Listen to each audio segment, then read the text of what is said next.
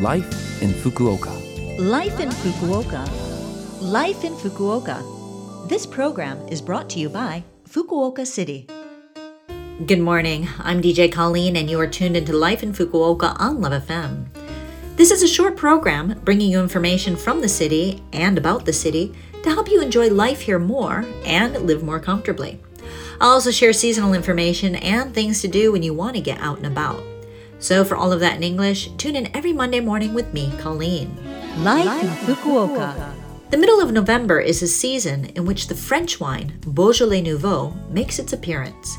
It's a wine made from the Gamay grape, harvested that year in the Beaujolais region of Burgundy in southern France. You might wonder what a French wine has to do with Fukuoka or even Japan. Well, Japan is actually the number one export market for Beaujolais Nouveau. It seems Japan really loves this wine. Beaujolais Nouveau is said to have originated as a festival held to celebrate the autumn harvest in the region.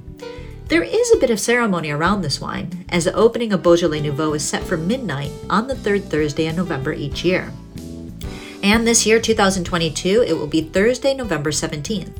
In Japan, due to the dateline, it's possible to enjoy it approximately eight hours earlier than in France, where it's originally produced.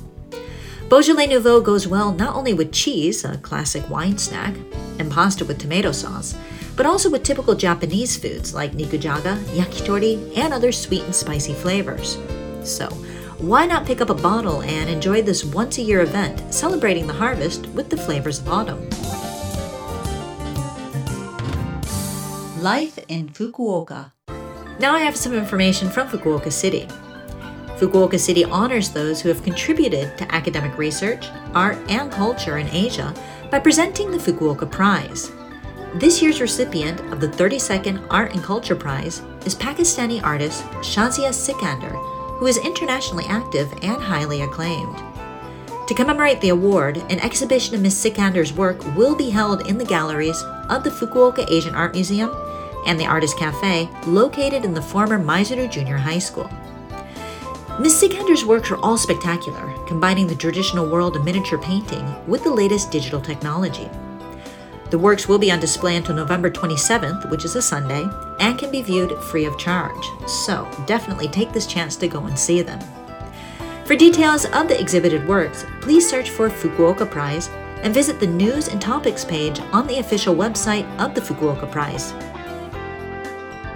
I've also got some information about a performance from the Mongolian National Symphony Orchestra. To commemorate the 50th anniversary of the establishment of diplomatic relations between Mongolia and Japan, the Mongolian National Symphony Orchestra will perform Winds of Mongolia 2022 at Hakataza Theater on December 13th. This performance will be a fusion of music and stage effects using video images and ger, or a yurt, a traditional nomadic mobile dwelling to allow the audience to experience the world of Mongolia. This is a performance using the matokin or morin khuur, a traditional Mongolian bowed string instrument, which will allow the audience to really experience the world of Mongolia.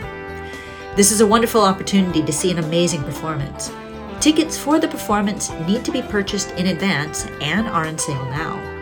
For more information, please check the Hakataza Theater website or call the Hakataza Theater Reservation Center at 092 263 5555. Again, that number is 092 263 5555. Life in Fukuoka. Well, that was lots of information to share with you today on Life in Fukuoka. Hopefully, you can take advantage of it.